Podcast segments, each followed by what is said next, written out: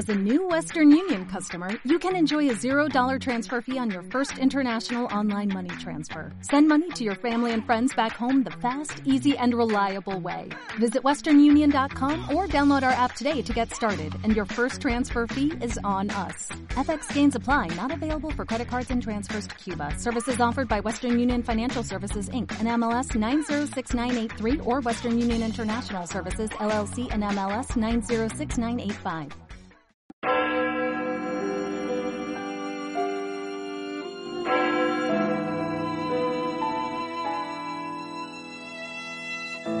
Se celebraba una fiesta de los judíos y Jesús subió a Jerusalén. Hay en Jerusalén, junto a la puerta de las ovejas, una piscina que llaman en hebreo Betesda. Esta tiene cinco soportales y allí estaban echados muchos enfermos, ciegos, cojos, paralíticos. Estaba también allí un hombre que llevaba 38 años enfermo. Jesús, al verlo echado y sabiendo que ya llevaba mucho tiempo, le dice, ¿quieres quedar sano? El enfermo le contestó, Señor, no tengo a nadie que me meta en la piscina cuando se remueve el agua. Para cuando llego yo, otro se me ha adelantado. Jesús le dice, levántate, toma tu camilla y echa a andar. Y al momento el hombre quedó sano, tomó su camilla y echó a andar. Aquel día era sábado, y los judíos dijeron al hombre que había quedado sano, hoy es sábado y no se puede llevar la camilla. Él le contestó, el que me ha curado es quien me ha dicho toma tu camilla y echa a andar.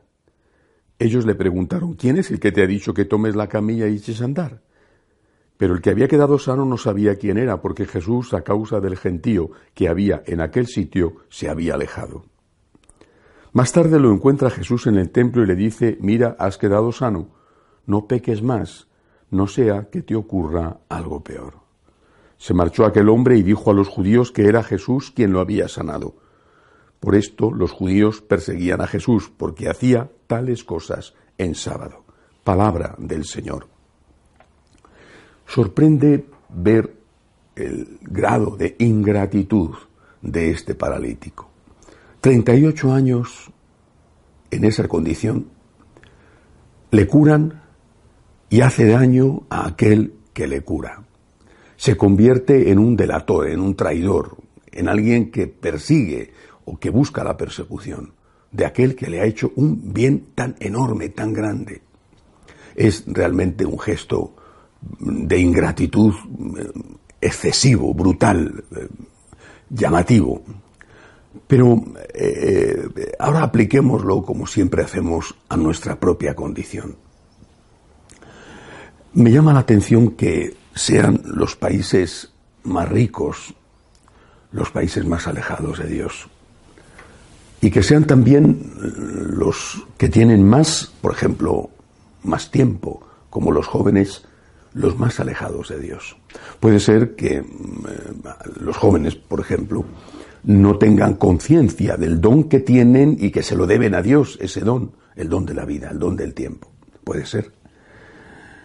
Pero cuando una cosa es tan colectiva, tan general, ahí tiene que haber algo más. Hemos roto el puente entre el don recibido y el que nos da ese don.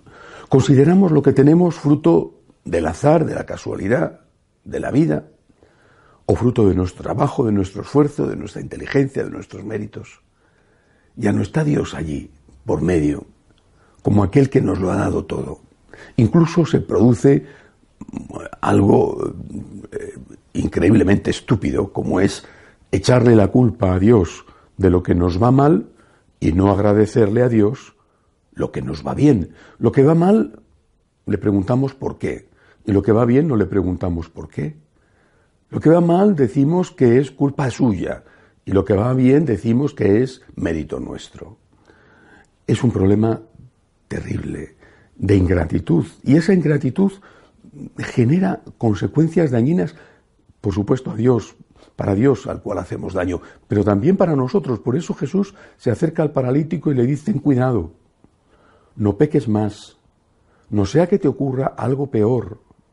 ¿Y qué es eso peor que le puede ocurrir al paralítico después de estar 38 años sin poderse mover libremente y después de haber quedado sanado por Jesús? Solamente hay una cosa peor, Lo peor no va a ser si le da un cáncer o si, no, lo peor va a ser el infierno. Nuestra ingratitud nos condena al infierno, porque nuestra ingratitud nos impide darnos cuenta de quién es el que nos da todo lo que tenemos, incluso aquello que hemos ganado con esfuerzo y con nuestros propios méritos y trabajo y sacrificio. Todo es un don de Dios. Nuestra ingratitud, al cortar ese puente entre el que nos da el don y el don recibido, es nuestra ingratitud la que nos condena a estar lejos de Dios y por lo tanto la que nos condena al infierno. El agradecimiento nos salva. Porque una persona agradecida, incluso aunque a veces cometa pecados, es una persona que inmediatamente se arrepiente, que sabe la deuda que tiene. Una persona ingrata está lejos de Dios y considera que encima Dios es el que está lejos de él. Es decir, que lo que le pasa es culpa de Dios. Vivamos el agradecimiento, vivamos la Eucaristía como el mejor servicio y regalo y don que le podemos hacer al Dios que nos lo ha dado todo y también como la forma de prepararlo mejor el camino hacia el cielo. Que así sea.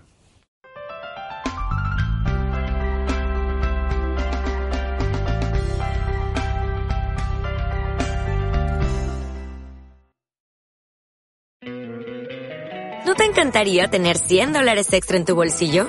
Haz que un experto bilingüe de TurboTax declare tus impuestos para el 31 de marzo y obtén 100 dólares de vuelta al instante.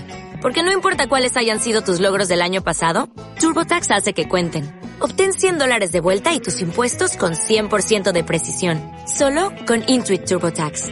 Debes declarar para el 31 de marzo. Crédito solo aplicable al costo de la presentación federal con TurboTax Full Service. Oferta sujeta a cambios o cancelación en cualquier momento.